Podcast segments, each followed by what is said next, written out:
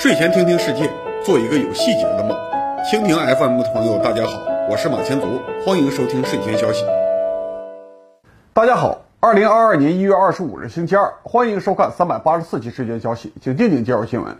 对于喜欢玩游戏的人来说，上周最大的新闻就是微软要收购动视暴雪公司。游戏玩家很快就为这场收购造出了不少恶搞游戏截图。杜工，你怎么看待微软的收购计划呢？微软喜欢收购处于成熟期的龙头企业，而且整合成功的案例并不少。微软习惯用自己市值的百分之三来估算收购新企业时候能够承受的最高价格。这个特别的估价办法说明，微软的收购动机主要是发展战略，而不是财务指标。这次六百八十七亿美元的估值企图收购了动视暴雪，并没有超出微软的承受能力。微软为了完善自己在游戏产业的布局，即使额外付一些钱，也希望能够尽快收购动视暴雪。把热门的游戏用户 IP 这些无形的资源整合到自己的平台。很多人基于自己对热门游戏的了解，认为暴雪已经不行了，完全不值这个价格。杜工你怎么看？这搞错了微软收购的主要目标。动视暴雪公司有三个主要工作室，国际玩家最熟悉暴雪工作室。暴雪的几个超级 IP 确实也让微软眼馋很久了，现在也有价值和号召力。但是动视暴雪之所以能够卖出天价，主要原因还是另外两个工作室动视和国王。过去几年的业绩高增长，大大拉高了工值。比如说，动视工作室的《使命召唤》系列，历代的销量合计超过四亿套，排名历史第三，甚至高于中国玩家非常熟悉的《侠盗飞车》系列。最近几年，《使命召唤》人气再次爆发，销量持续在北美上榜。二零二零年疫情期间上线的《使命召唤：十六战区》，上线九个月，吸引了一亿活跃玩家，不到一年就给动视暴雪贡献了三十亿美元。如果微软能够成功收购，把《使命召唤》放进 Xbox 的平台会员免费体系，这不仅可以增加吸引力，还可以直接从索尼的 PS 平台吸走部分用户。另一家国王工作室的手游《Candy Crush 糖果传奇》长期占据了北美手游收入排行榜前三，月活跃玩家2.7亿，算是全民游戏。微软 CEO 纳德拉宣布收购的时候特别要提到，要依托国王工作室布局手游业务，这意味着微软可能会达到全类型游戏覆盖的战略目标。动视和国王这两个工作室拉动了整个动视暴雪公司，过去三年的净利润处于历史的巅峰水平，每年净赚几十亿美元。相比之下，暴雪工作室虽然名气最大，但所有游戏加起来总月活只在三千二百万人左右。即使目前超级 IP《魔兽世界》还在赚钱，但是玩家人数长期下降，工作室的开发更新工作还惹了法律问题，未必能持续多久。相对来说，暴雪的资产价值是次要的，我们还是从另外两个工作室的经营来评价收购。那三个工作室加起来值得微软付出接近七百亿美元的价格吗？如果只看财务数据，收购三个工作室也未必合算。动视暴雪目前的财务数据非常华丽，但是增长率能否保持住，市场普遍保持了巨大的怀疑。微软给动视暴雪的收购报价是三十倍利润，八倍主营业务收入，这样的估值水平一般只能给到成长性非常出色的公司。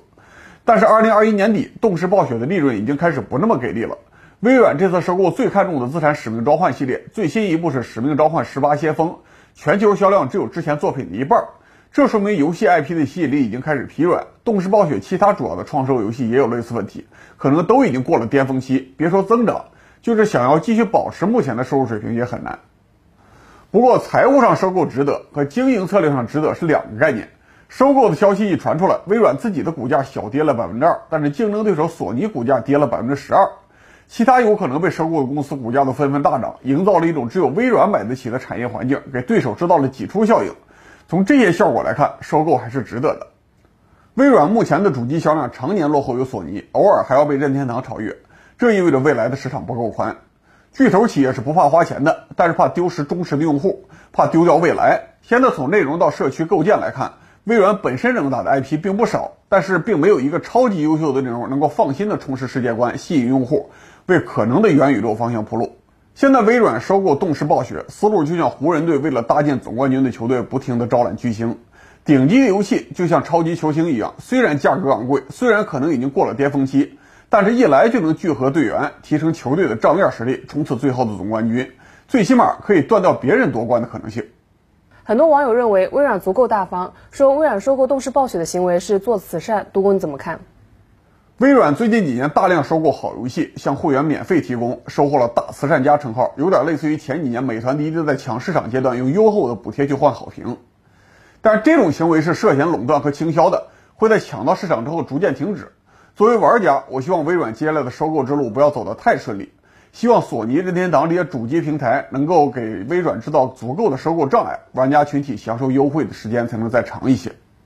这次收购案宣布两天之后，美国参议院投票通过推进重办反垄断议案《美国创新与选择在线法案》，被认为是针对科技巨头的大规模杀伤武器。杜工，你认为微软这一笔大生意最后能成吗？微软在战略上有点压力，但是战术上应该能够做成收购。这次的美国参议院立法是长期反垄断计划的一部分。二零二零年，拜登为了获得民主党其他竞选人对他参选总统的支持，吸纳了党内候选人沃伦和他的战友克罗布查代表的进步派观点，其中就包括参考欧洲反垄断经验，对科技巨头采取更强硬的监管措施。拜登在上任之后，作为回报，连续提名了进步派反垄断学者直接进入反垄断行政机构，这些人积极协助国会搞反垄断调查。比如说，二零二零年七月。这批学者组成的反垄断小组就策划让美国最大的四家电商平台 CEO 参加国会听证会。开会之前，他们搜集了 Facebook 的内部电子邮件和聊天记录，把扎克伯格打到求饶。这些新上任的反垄断学者认为，之前主导政府反垄断逻辑的芝加哥学派观念已经过时了，不能仅仅看消费者利益，还应该多关注市场结构和竞争过程，要直接打击那些阻止了自由竞争、滥用平台地位的经营模式。他们的一致意见导致司法部的反垄断司和联邦贸易委员会紧密合作，集中了联邦民事反垄断执法管辖权，提升了反垄断部门的力量。这个周四，参议院投票通过了《美国创新与选择在线法案》以及《开放应用市场法案》，苹果、谷歌、亚马逊、Facebook 都从上涨转入了暴跌。如果反垄断部门真的要调查微软收购动视暴雪，微软的确会很麻烦。毕竟微软已经在合并协议中承诺，如果收购最终无法完成，要赔三十亿美元终止费给乐视暴雪。但从具体条款来看，微软也并不是盲目自信。参议院这一系列的法案针对性很明显。目前北美科技巨头符合法案生效标准的科技公司只有亚马逊、苹果、Facebook 和谷歌四家，恰好都是2020年被国会反垄断小组邀请喝茶的几位，这应该不是巧合。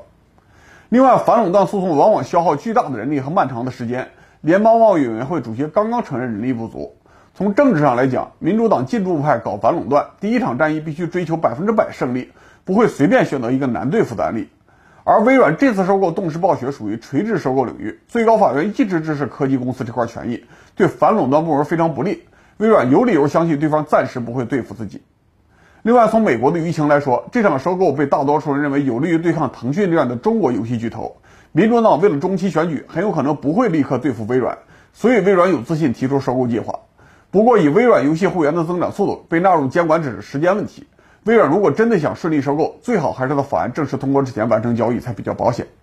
接下来我来分享几条近期被略过的简讯。三百四十二期、三百五十九期节目，我们都关注过刚果共和国的水电开发和现代化问题。一月二十日，刚果河上再次发生了一次大型沉船事故，六百人的渡船沉没，至少一百八十人失踪，实际的损失无法统计。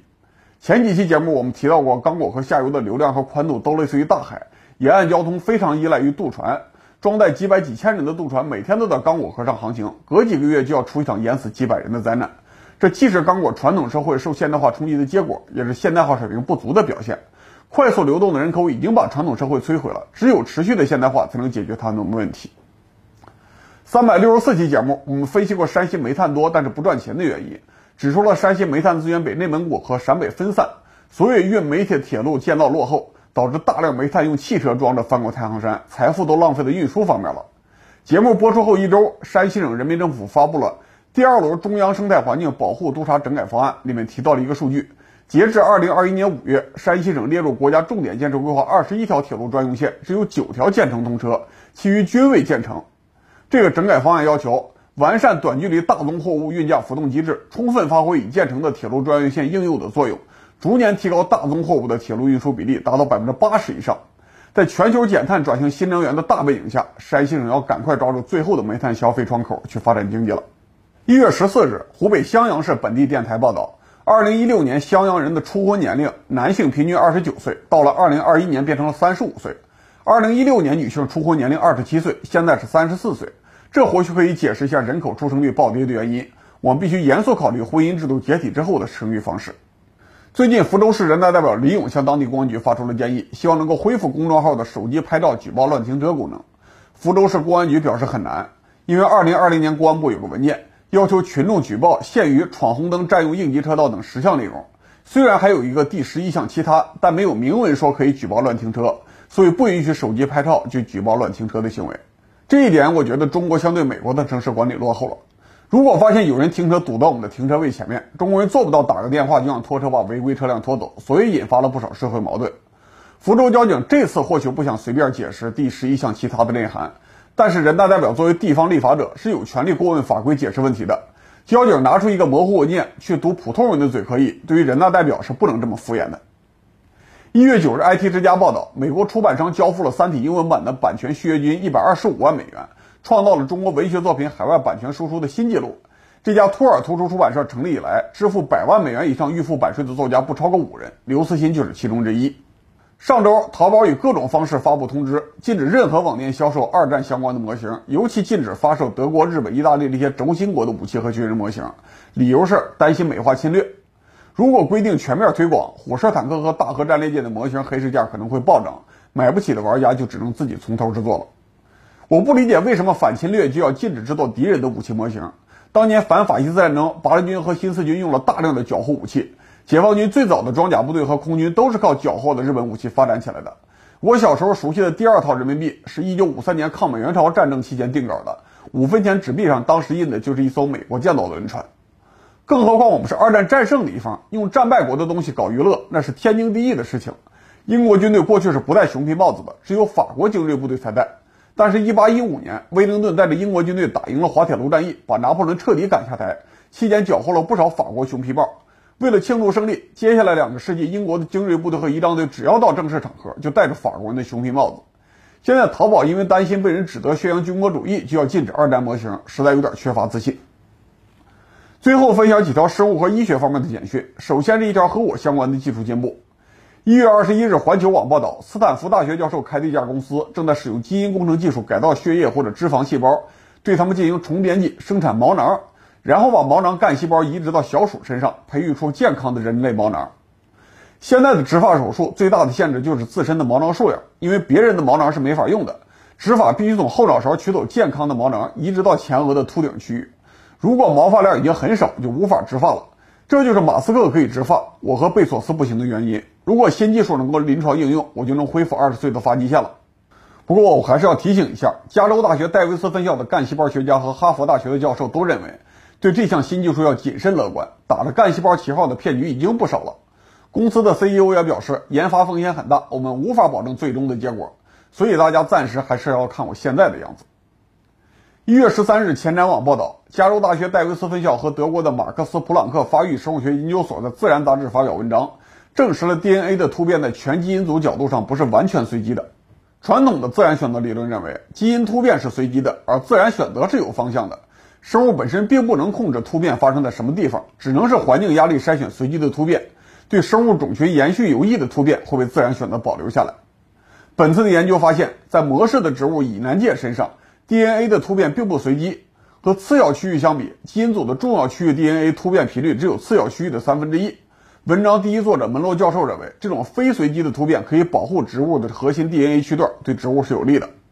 研究团队发现，DNA 包裹的不同类型蛋白质上的方式和 DNA 是否会发生突变有强烈关系，这是对达尔文自然选择进化论的又一次重大补充。三百六十一期时间消息，我们介绍过复旦新校长金立的跨界研究。结合了基因生物学、语言学和历史学，测算了汉藏语系的发源地。一月十一日，央视报道，复旦大学金立团队、中科院汪思佳团队和爱丁堡大学团队联合研究，首次确认了人类指纹和肢体发育有高度的基因关联。文章发表在《细胞》杂志上。长期以来，人们普遍认为指纹的发育只和皮肤有关，被随机因素主导。虽然很多医生和民间知识已经发现某些疾病和掌纹、指纹有模糊的相关性，比如说唐氏综合症患者普遍存在断掌。足拇指弓状球纹等指纹特征，但是一直没有可靠的因果链条。本次研究打破了传统认知，证实肢体发育相关基因对指纹起主导作用。